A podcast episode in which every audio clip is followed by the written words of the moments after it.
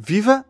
Não haverá eutanásia nesta legislatura. A poucos dias de dissolver a Assembleia da República, o presidente Marcelo Rebelo de Sousa vetou o diploma que tinha saído há poucas semanas do Parlamento. Fica na gaveta e depois das eleições o processo vai mesmo ter de começar de novo. Mas não é sobre isso que lhe falo hoje. Neste P24 vamos ouvir a entrevista da jornalista Filipe Almeida Mendes à Diretora-Geral de Saúde, Graça Freitas, devemos estar preocupados com a variante Omicron?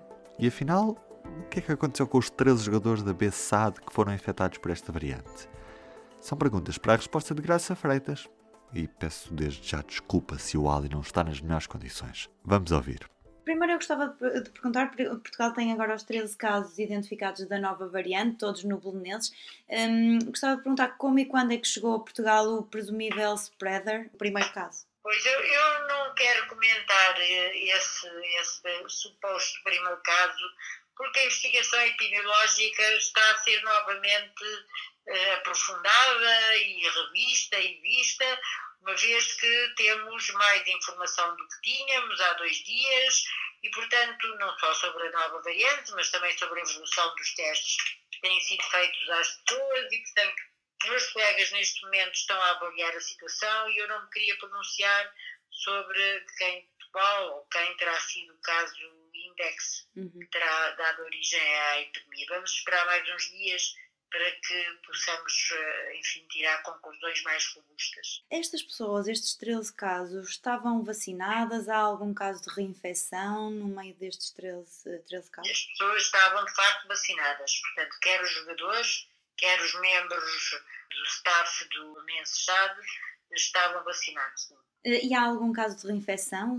Que eu saiba, a única pessoa que tinha tido uma infecção anteriormente foi a pessoa que viajou da África do Sul. Uhum. Portanto, foi o, o, passageiro que veio da África do Sul, o jogador que veio da África do Sul. As outras pessoas que estão agora positivas que eu saiba, nunca tinham tido a doença. Portanto, uhum. tiveram a vacina, mas não tiveram a doença. E, portanto, isso aí não se chama reinfecção. Reinfecção implica que se tenha uma primeira infecção e depois uma segunda infecção. Decorrente deste único caso, já há 13 identificados, eh, é expectável que o número de pessoas infectadas com esta nova variante dispare em Portugal nos próximos dias? Pois, não, não sabemos. Nós não sabemos como é que é a dinâmica, não sabemos todos os casos que foram originados a partir deste, estamos a, a investigar vários focos possíveis e, portanto, eu não sei responder a essa questão neste momento. Uh, não, não, não, não lhe sei responder, é, é impossível prever se vai haver uma disseminação comunitária ou não, não sei. Uhum. É impossível prever neste momento. É muito precoce a investigação para, para eu poder eh, dizer alguma coisa. Uhum mas ainda não se pode assumir ou já se pode assumir que esta variante já está uh, na comunidade? Pois isto é um grupo, até agora os casos que foram identificados pertencem a um, a um setting, a um estabelecimento especial, portanto é num contexto laboral que se está a passar e é possível reconstituir, enfim, as ligações entre as pessoas e, portanto, não se pode ainda dizer que há uma disseminação comunitária. Isso não se pode. Uhum. Não sei se depois no futuro se dirá ou não, mas neste momento, à data, volto a dizer, à data, eh, as infecções eh, foram identificadas, estão circunscritas ao local de trabalho, ao local onde estas pessoas permanecem no, no âmbito da sua atividade e, portanto, não, não se pode dizer que seja uma transmissão comunitária. Um surto localizado ao local de trabalho.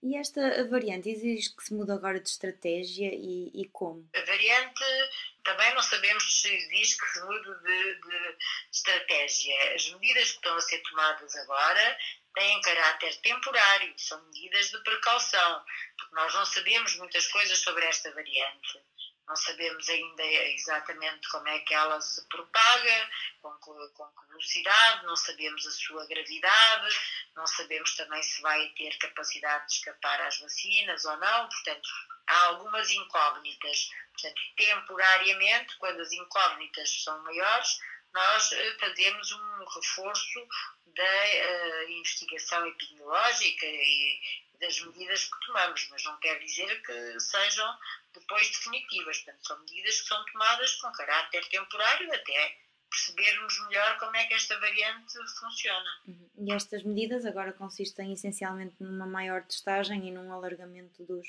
uh, dos contactos e isolamento Exatamente. dos contactos. Exatamente, portanto, alargar os contactos, eventualmente isolar esses contactos e testá-los eh, mais intensamente.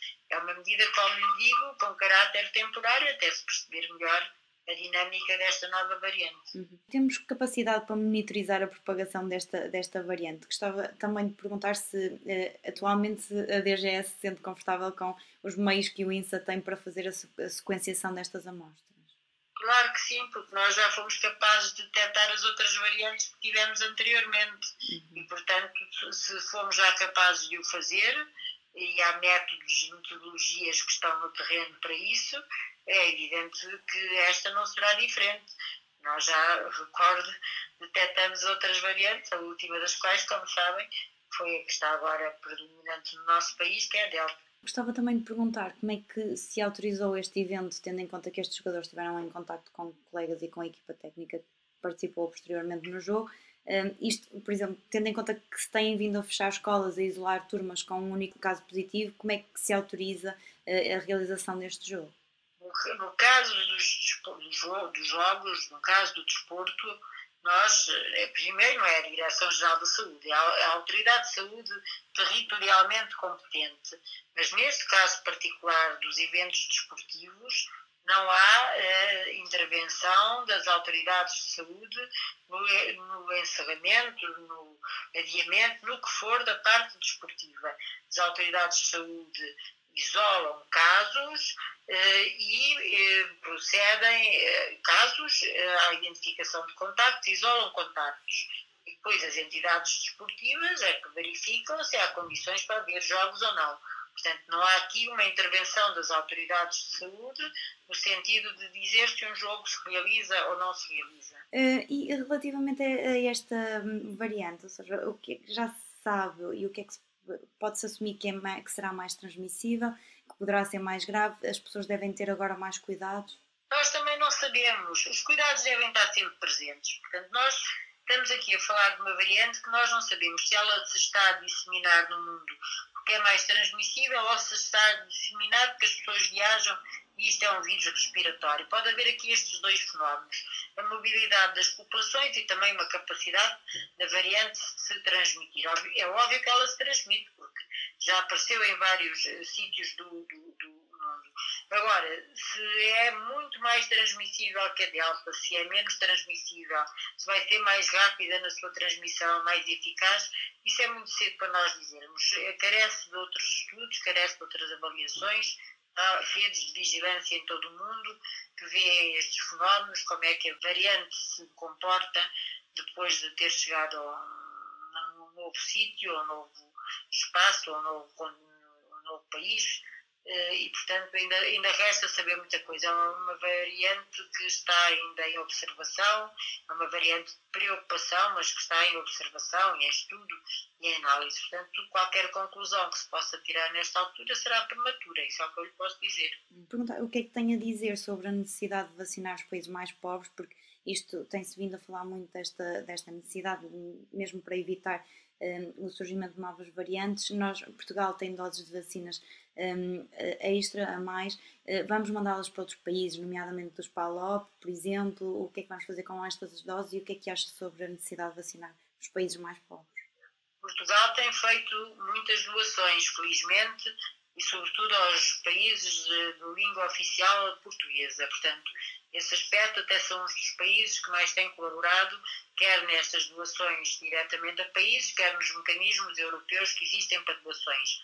Agora, o que é que eu julgo da vacinação? Que todos os países deviam ter as mesmas oportunidades de se vacinar e que deviam aproveitar essas oportunidades, porque a vacinação é, de facto, eh, neste momento, o mecanismo mais potente que nós temos para minimizar os efeitos do vírus, sobretudo na doença grave, no internamento e na morte. Portanto, é o que, que, se desejaria era que todas as populações de todo o mundo, sem qualquer tipo de, de diferenças, estivessem eh, vacinadas ou pelo menos tivessem acesso a vacinas e se fossem eh, vacinando. Portanto, essa é, é, é, é a opinião, creio que unânime de todo o mundo Portanto, bem uns é o bem de todos nós e ninguém está, ninguém está seguro enquanto todos não estivermos seguros. Portanto, a nossa segurança depende de todos. Mas isto não é só uma questão de egoísmo para nós estarmos seguros, é também uma questão de solidariedade para com outros povos que precisam tanto da vacina como nós. E, portanto, esse aspecto eh, devem ser incentivados mecanismos que permitam população a nível mundial, à escala mundial, ser vacinada. Foi a entrevista de Graça Freitas ao público, numa entrevista conduzida pela jornalista Felipe Almeida Mendes. Destaques na edição impressa do público de hoje a pandemia que torna possível a redução da idade da reforma para lá de 2023. Os dados do INE sobre a esperança de vida dos portugueses garantem um recuo em três meses da idade da reforma, no ano de 2023, mas os efeitos devem continuar a sentir-se para lá de 2023. Antes da pandemia, a idade da reforma aumentava ao ritmo de um mês por ano. E como grande destaque fotográfico do público desta terça-feira, a pobreza e o desespero que leva mães com filhos a ocupar casas vazias. Uma reportagem de Joana Gurjão Henriques que pode ler nesta edição impressa de terça-feira e também, claro, em público.pt. Bem, e estamos feitos por hoje. Amanhã é feriado. Bom feriado, bom descanso, se for o caso. Até quinta. O público fica no ouvido.